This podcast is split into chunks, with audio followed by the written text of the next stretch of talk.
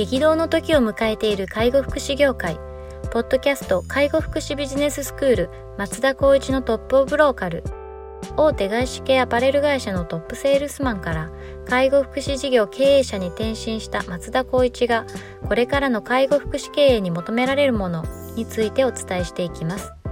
既存事業がうまくいかなくなってきた。今後の事業展開が不安などのお悩みを抱えている経営者の方。異業種から介護福祉業界への参入を考えている経営者の方。これからどんどん事業を拡大していこうと考えている経営者の方。など介護福祉ビジネスの入門から応用までさまざまなステージの方に楽しんでいただける番組です。こんにちは。ナビゲーターの松本真嗣です。ポッドキャスト介護福祉ビジネススクール松田光一のトップオブローカル。トップオブローカルとは介護福祉事業において地域に密着し地域に愛されることで地域のナンバーワンになることです。松田さん本日よろしくお願いします。よろしくお願いします。はい、えっと、今日はですねちょっと今までにない取り組みっていうところで取り上げたいと思うんですがちょっとあるテーマをもとにいろいろお話できたらなっていうふうに思っております、はい。でそのテーマのねベースになるのがですね、えっと、とある記事なんですけれども、えっと、株式会社アイムというこれ、えっと、児童発達支援ですかねうんの、えっと、事業所を、えっと、やられてる会社さんの社長さんで、えっと、佐藤正則さんっていう方が、えっと、寄稿してる記事ですね。えっと、現代ビジネスという、えっと、これは雑誌なんですかね。雑誌の、うんえっと、記事で、えっと、福祉に関わることがちょっと取り上げられておりましたので、ちょっと取り上げたいと思ってます。えっと、タイトルがですね、優秀な人がどんどん辞めていく福祉業界世間のずれ危ない構造というような、えっと、記事のタイトルになっております。で内容を簡単にご紹介するとですね、まあ、この佐藤さんは、えっと、福祉業界以外から、えっと、この児童発達支援のところに飛び込まれて自分で創業されていてで、えっと、その経営者として、えっと、経営していく中で、まあ、福祉業界ならではの構造を目の当たりにしましたと。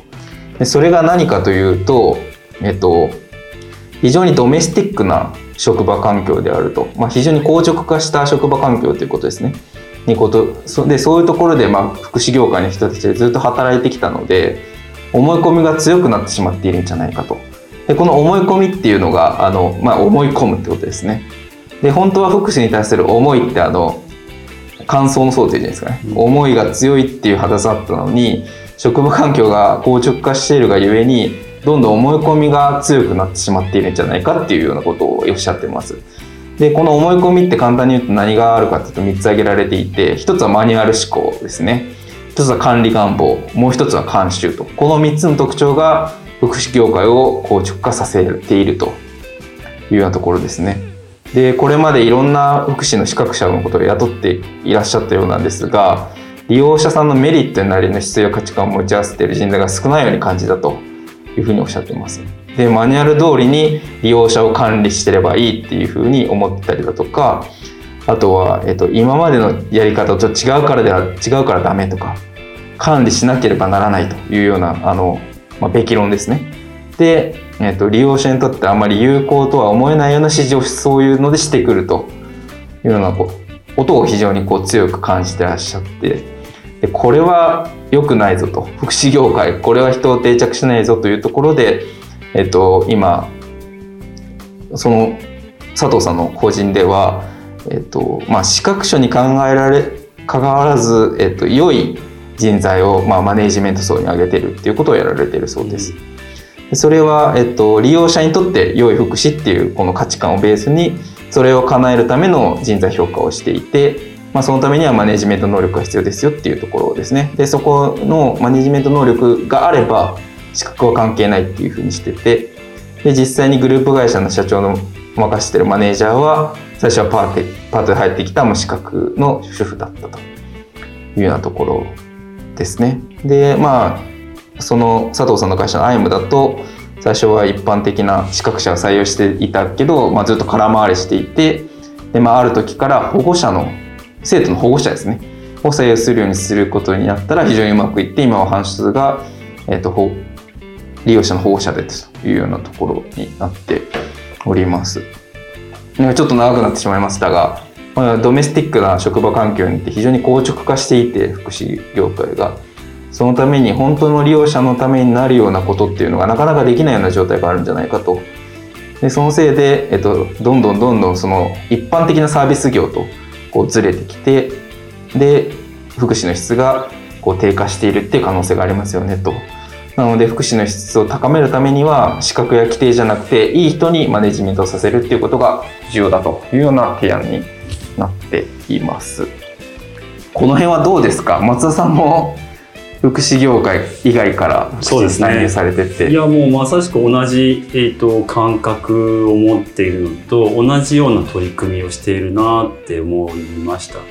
思いが強いさっきの感想の層っていう思いが強いっていうところが福祉業界って介護と違って結構強い人たちが多い,、はいはいはい、入職を検討する方々もしくは転職をし、はい、まあ、なん異業種から福祉業界に来る方っていうのもこういう経験をしてこういう人がいたこういう子がいてそれを困ってたから助けたいっていう思いが強い人が来ます。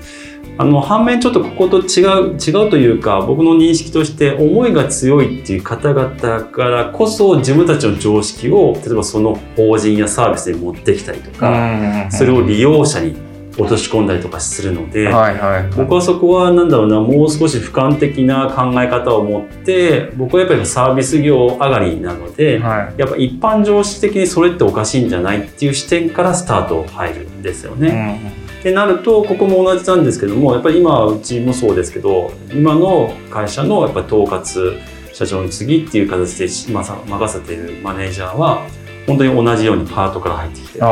でそれで経験値をこう高齢者デイから訪問介護障害どうのこうのってきて今に至ってるんですね。うん、であと私たちの採用面接のあの割となんだろうな基準として設けてるのが介護福祉畑一本の人はあまり取らないあなるほどですね。異業種からこの業界に来て3年ですとか、うんうんうんこの業界福祉業界にいたけども転職をして一般の企業に勤めてもう一回戻ってきた、うんうん、そういう人たちがやっぱりあと採用度採用してる人が多いかなと。これなんでかっていうとやっぱり一般常識っていう部分自分たちのこの介護福祉、まあ、医療もそうですけど自分たちの常識でやっぱりこう測るような、はい。えっと、サービスの感覚ってすごくあるんですよね。私もたまにこうスパイラル的に落ちてしまう時もあるんですけどいやちょっと待てよとこれって普通で考えたらあんまり皆さんにとっては常識じゃないんじゃないっていう、その視点がないと、やっぱりなんだかんだ言ってもサービス業だと思うので選ばれないとやっぱり利用はされないしってことを考えるとこの部分ではやっぱりその対応する上での視点はこう一般の常識と捉えてやるべきだなっていうのはあります。で、ね、なんか簡単に言えばっていう部分の3つの特徴っていうところが硬直させた理由ですね、はい、マニュアル思考管理願望あの監修監修ですね、はい、っていうのもあるんですけどこれはやっぱりその僕もその異業種が来た時に思ったところでいくと管理願望っていうのは福祉にはちょっとあるかもしれないですね。ただその一定の理解はあります。要するにやっぱりそのなんだろう統合失調症の方だったりとか、はい。っぱそれでも多動性多動症の人たちだったりとかするとなかなかコントロールしにくいです、うん、強度行動障害の資格を持っていて経験があった人でもやっぱりなかなか難しいと言われているような方々を相手にするとざっくり言うと管理しなきゃいけないっていう感覚はあるかもしれないです。でその管理っていうのが対利用者ではなくて対スタッフだったとしてもそれ同じことだと思うんですね。やっぱり怪我をする大きな原因につながるっていうことを未然に防ぐために石橋叩いていかないと、うん、この福祉業界っていうところはなかなか難しいと思うので、うん、やっぱ一般の方からから福祉に来た時にはなんだこれはそれこそ拘束するとか、はいはいはい、そういうこともしなきゃいけないのもあるんですけど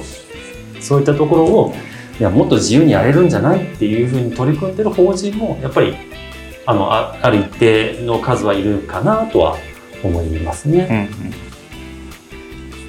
うんうん、なるほどですね。いやおおよそなんとなく感覚的には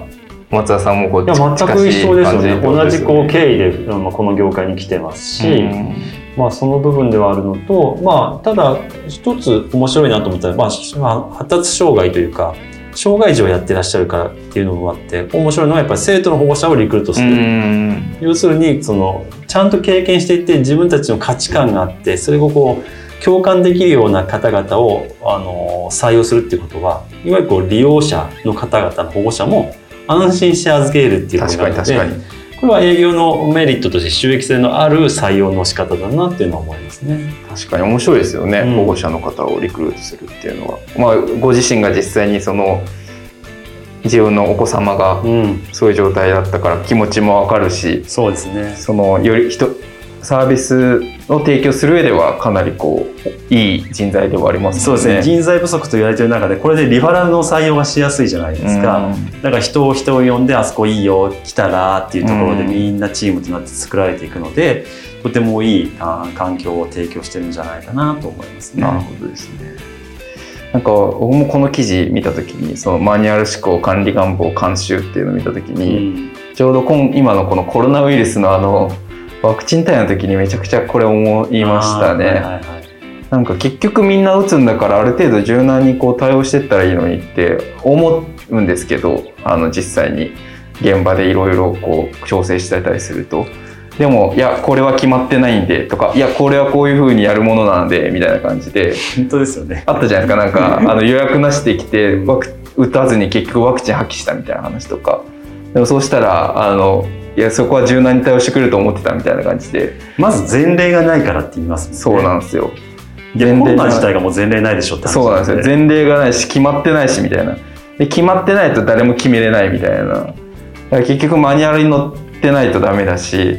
そういうその管理をしていかないといけないしかあのなんていうんですかね。そうそういうか管理管理すする上でそのマニュアルにないことはやるなっていう感じだと思いますし。でいやでもこんな一大事の時にもっと機動的に対応した方がいいよ。いいじゃんってシンプルに思うんですけどおそらく一般企業だとそういう感じで柔軟にやりながら対応していくっていうところもできたんでしょうけどやっぱり役所になるとそういう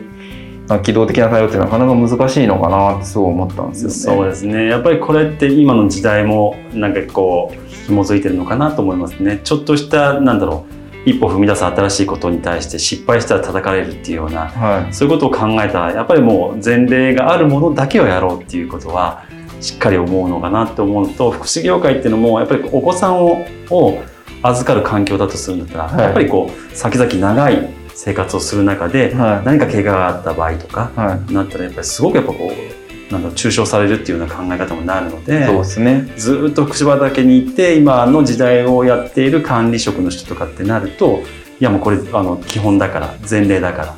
やらないでやってねっていう判断がやっぱりこうマニュアルだったりとか管理願望の中に一つに入ってくるなって。まあそれこそ監修なんかそうですよ慣れないといけないし習ってないことはやっちゃダメだよみたいなは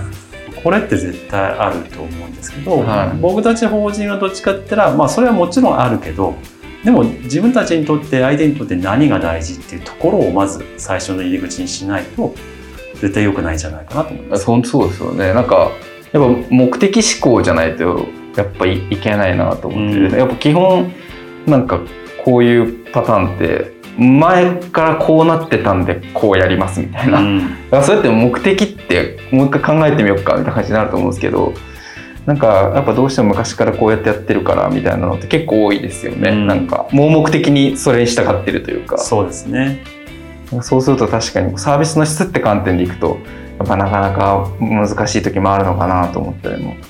まあ、しますけどねう。んはい、なるほどですね。でこういうなんかちょっとテーマについて話すってもなんかこれこれでちょっと面白い。そうですねこういうのもテーマで皆さんにもお伝えできると皆さんもこれ本当に私たちのこのラジオ以外の反面教師にもなるしそうですね。まあ、その意見を聞きながら僕たちの意見をこう聞きつつあそういう考え方もあるんだっていう部分で引き出しを多く持ってもらえると少しは皆さんの役に立てるかなと思います、そうですね。やっぱこう答えがないものなので、うん、やっぱこうそれに対してこう考えてじ動いていくっていうことがやっぱきっと大事ですもんね。そうですね本当にあのこの業界ってイノベーションが難しいと言われてるので、はいできるだけやっぱりちょっと俯瞰で今の時代を見ながらやっぱり先ほど言ったように松本さんも言ったように目の前の課題が何なのか目的が何なのかからやっぱり自分たちの今のマニュアルとか今の管理っていうのが合ってるかどうかやっぱそうですねり日々ブラッシュアップすることが大事ですよね。はい、わかりました。はい。では、本日は以上させていただきます。ありがとうございました。ありがとうございました。ポッドキャスト介護福祉ビジネススクール松田光一のトップオブローカル番組では介護福祉サービスに関するご質問を当番組の専用ウェブサイトより募集しております番組 URL よりサイトへアクセスし質問のバナーから所定のフォームへ入力の上送信をお願いします URL は http コロンスラッシュスラッシュ tol.sense かっこセンスハイフン world かっこワールド .com かっこコムになります。皆様のご質問をお待ちしております。